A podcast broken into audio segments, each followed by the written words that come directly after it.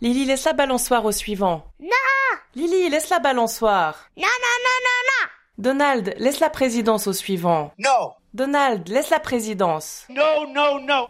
Vous aussi, vous y avez pensé? Parce que chaque jour, chaque heure presque, depuis plus d'une semaine, les tweets de Donald Trump se succèdent pour clamer sa victoire. Le décompte officiel donne pourtant 306 grands électeurs à son rival, largement de quoi l'emporter. No, no, no. La plupart des chefs d'État étrangers ont déjà salué l'élection de Joe Biden, mais rien n'y fait. Alors vous aussi, vous vous demandez pourquoi c'est si difficile de lâcher le pouvoir? Le point J, Jessica Vial, Davy Baïbaza, Caroline Stévon, qui ne rêve pas de devenir calife à la place du calife. J'ai posé la question à Marianne Schmidt-Mast, professeure en comportement organisationnel à HEC Lausanne. En 2018, elle a été classée parmi les 50 psychologues vivants les plus influents du monde. Et elle trouve que malgré les sondages, l'opposition ou la presse, les leaders manquent de feedback. Alors pourquoi certains ne parviennent pas à s'avouer vaincus? Oui, effectivement, c'est une bonne question. Et hein. puis on voit ça euh, quand même de temps en temps. Le premier élément, c'est peut-être que vraiment la perte de pouvoir, c'est aussi une perte de prestige. Donc le pouvoir, c'est une valeur sociale. Donc c'est quelque chose à laquelle euh, on, s'accroche. Et puis si on le prend de nous, bah, c'est difficile à s'adapter à ce nouveau statut qui est un statut sans ou avec moins de pouvoir. Mais qu'est-ce qui fait qu'on s'accroche quand même euh, autant? Parce que c'est prestigieux aussi d'être un ancien président des États-Unis. Quels sont les mécanismes? Est-ce qu'on peut parler d'addiction au pouvoir? Est-ce que c'est ce fameux syndrome d'ubris oui, alors euh, il y a un certain nombre de, de, choses qui arrivent aux gens qui ont du pouvoir. Donc il y a vraiment des changements que la recherche aussi a assez bien documentés. Je vous donne un exemple. Les gens au pouvoir, comparés aux gens qui ont moins de pouvoir, euh, sont beaucoup plus résistants aux avis des experts. Pourquoi? Parce qu'ils craignent justement de nouveau une perte de leur pouvoir. Alors, s'il y a des gens dans l'entourage qui essayent d'expliquer aux leaders qui ont perdu leur pouvoir que finalement, il faudra plutôt accepter maintenant euh, que c'est comme ça, ben, ils sont beaucoup plus résistants par rapport à vraiment écouter et puis comprendre que là maintenant, euh, c'est un nouveau chapitre, puis il faudra accepter les faits. Pour écouter les autres, il faut être un minimum tourné vers eux. Écoutez cette expérience scientifique reproduite par l'émission Spécimen en 2011.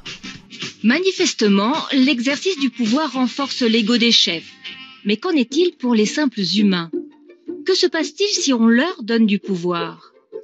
Pour le mesurer, nous avons réuni un échantillon de spécimens. Premier acte, ils doivent répondre à des questionnaires. Les uns sont incités à se souvenir de situations dans lesquelles ils étaient des leaders. Les autres sont invités à se rappeler de moments où ils étaient en position subalterne. Deuxième acte, alors qu'ils sont sous l'influence de leurs souvenirs, on leur demande de tracer un E majuscule sur leur front. Résultat, trois spécimens que nous avions incités à se considérer comme des subalternes dessinent le E majuscule à l'endroit de façon à ce qu'il soit lisible. Mais quatre autres spécimens que nous avions conditionnés à se voir comme des leaders ont tracé le E à l'envers, c'est-à-dire illisible pour les autres. Il y a un autre phénomène qui entre dans, cette ligne de compte, c'est que les gens au pouvoir obtiennent très peu de feedback sur eux-mêmes ou elles-mêmes. Ils ou elles recherchent aussi très peu de feedback parce que c'est pas dans notre culture. Dans notre culture, c'est bah, celui ou celle qui a du pouvoir. On met pas nécessairement en question. On a ces attentes que ces gens euh, savent tout. Puis les autres ont aussi peur de donner du feedback. Donc euh, ça aussi, ça aide pas à comprendre que vraiment la situation maintenant euh, a changé pour eux. Est-ce qu'il faut, selon vous, une surdose de narcissisme pour devenir ministre ou chef d'État? Ou est-ce que c'est l'inverse? C'est une fois qu'on a atteint ce genre de poste qu'on a l'ego totalement euh, gonflé? Oui, c'est une très bonne question. La recherche n'est pas complètement claire par rapport à ça. Donc, tout d'abord, c'est pas nécessairement le narcissisme, mais c'est l'extraversion. Donc, c'est les gens qui savent parler en public, qui savent se mettre en avant, prendre la parole, euh, ce genre de comportement, qui ont effectivement une facilité d'être élu ou euh, de devenir leader. Après, c'est aussi une fois qu'on est dans des positions de pouvoir, que les, les autres nous donnent beaucoup de place pour nous exprimer justement. Donc, ils nous interrompent moins, nous regardent plus, nous donnent plus de temps de parole. Et donc, ça, ça va aussi euh, renforcer justement cet aspect d'extraversion ou de se mettre en avant. Le bon mélange de départ, disons, c'est l'extraversion, c'est aussi l'intelligence pour être euh, performant comme leader mais aussi un regard euh, pour les autres, une, sorte d'empathie. Pas tout le monde est un leader efficace euh, ou bon, ou euh, on trouve souvent ce côté d'extraversion ou peut-être de narcissisme ou de concentration sur soi. Alors dans ce registre, on écoutera à la fin de cet épisode un extrait d'entretien avec Bernard Nico, promoteur immobilier vaudois. Le pouvoir, il en use et il aime ça, vous verrez. Mais pour vous, Marianne Schmidt-Mast, est-ce que les leaders économiques et politiques se trouvent dans des situations comparables? Je crois qu'il y a quand même des différences dans le sens où, dans le monde politique, dans une démocratie évidemment, on dépend encore plus des autres. Le coût de perdre le pouvoir peut être plus, plus prononcé finalement. Dans une entreprise, on peut souvent trouver d'autres explications pourquoi j'ai été viré ou euh, pourquoi euh, voilà mon poste a été redéfini euh, de manière différente.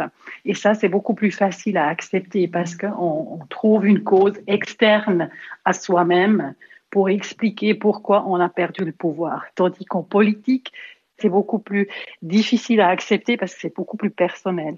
Je sais pas vous, mais moi je suis mal à l'aise en lisant les tweets de Donald Trump. Il y a quelque chose de malsain dans cette attitude et surtout quelque chose d'enfantin.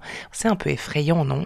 Je pense qu'il y a une partie qui est liée au fait d'être au pouvoir euh, et de perdre son pouvoir. Donc des mécanismes comme on vient de discuter, mais ça, ça excuse quand même pas euh, ce genre de comportement. Donc je pense qu'il y a une, partie aussi personnalité qui est là-dedans, qui fait que c'est euh, peut-être assez extrême par rapport à Trump.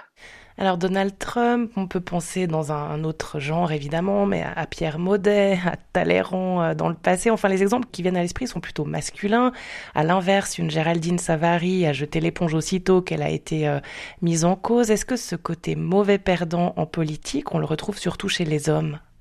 Je pense qu'on ne peut pas dire ça parce qu'il y a très peu de femmes qui sont dans ces positions. Donc, on n'a vraiment pas une base d'observation assez vaste. Je pense que le problème, il est plutôt là. D'accord.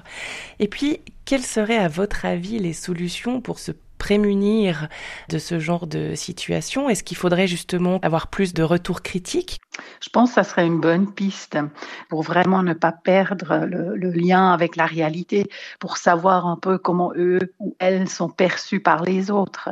Parce que ça, c'est typiquement quelque chose qui leur échappe complètement peut-être aussi leur expliquer que je retiens un décalage dans le sens où j'ai moins de pouvoir que j'aimerais avoir, donc j'ai une sorte d'aspiration au pouvoir. La recherche aussi montre clairement que ces gens qui se comportent de manière assez agressive et assez dominante. Mais une fois qu'on perd le pouvoir, cette, cette adaptation vers le bas semble être très très difficile. Les études aussi montrent que par rapport au stress ressenti, aussi physiologique, les dirigeants ou les, gens au pouvoir qui sont dans une situation instable, donc ils savent que peut-être ils vont perdre leur pouvoir, c'est eux et elles qui sont le plus stressés. Donc c'est vraiment quelque chose qui les met en, danger.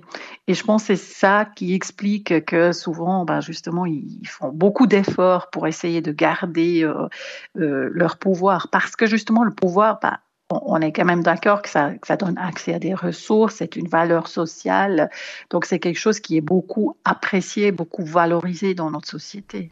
Donc les dictateurs sont moins stressés que les présidents de démocratie. Ouais, en gros c'est ça, qu'est-ce que la recherche montre. Le stress du pouvoir ou l'ivresse du pouvoir, boire ou conduire. Je vous ai promis un extrait de Bernard Nico, le voici, toujours tiré de l'émission Spécimen de la RTS. Comment vous définiriez votre style de management?